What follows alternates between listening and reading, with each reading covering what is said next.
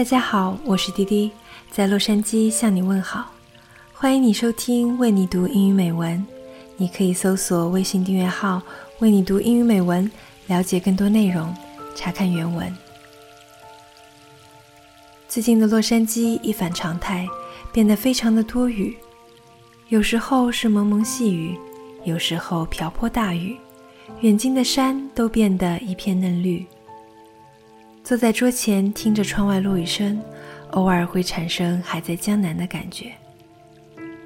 于是，今天想要和你分享这篇关于雨的美文，来自张培基翻译的唐涛的作品《故乡的雨》，希望你会喜欢。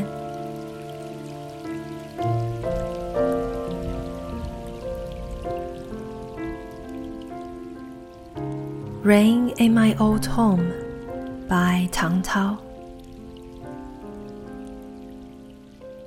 Spring in the south is known to be rainy.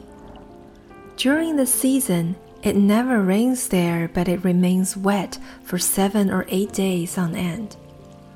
Dwellers in Shanghai, who usually do not feel the need for rain, will be bored with having to confine themselves in their close quarters when outside it is gloomy with rain.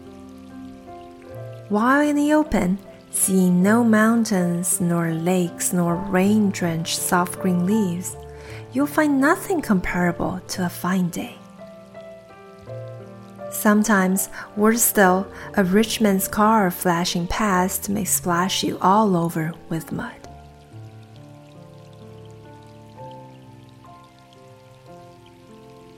I remember when I first came to Shanghai to attend school six or seven years ago. I used to be so very busy with my homework that I often had to sit up late into the night. As it happened to be a rainy year, I was often disturbed by the pitty patter of rain beating down against the window and roof. Indeed, I dislike rain with no less intensity than the elderly gentleman Qi Ming, who sits about moaning about the wet weather all day in his study, over the doorway of which hangs a horizontal board bearing an inscription in his own hand Distressing Rain Study. But that's something which can be experienced in Shanghai only. I'll never forget the days when I enjoyed the spring rain in my native place as a small child. I would go upstairs to take a distant look. The faraway mountains were veiled in the misty rain. The villages were now visible, now invisible. The wet open country was fresh and serene, and the rainy evening was even more lovely.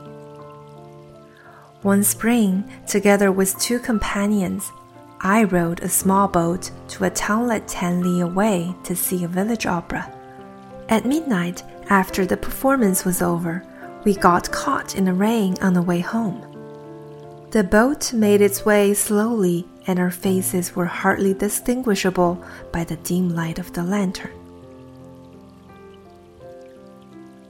Rustles were heard, the boat rubbed its body against the newly grown green grass by the river bank. The rain beating on the awning gave off a pleasant sound, as if with musical rhythm and cadence. My companions began to sing to the accompaniment of the drip drop, the local folk song, in a boat by a bridge on a rainy night. It was truly fascinating. In recent years, living as I do in a big city remote from my old home, I invariably feel homesick listening to the harsh, monotonous drip, drip, drip of the rain. Oh, even the sound of the rain has changed, to say nothing of the affairs of human life.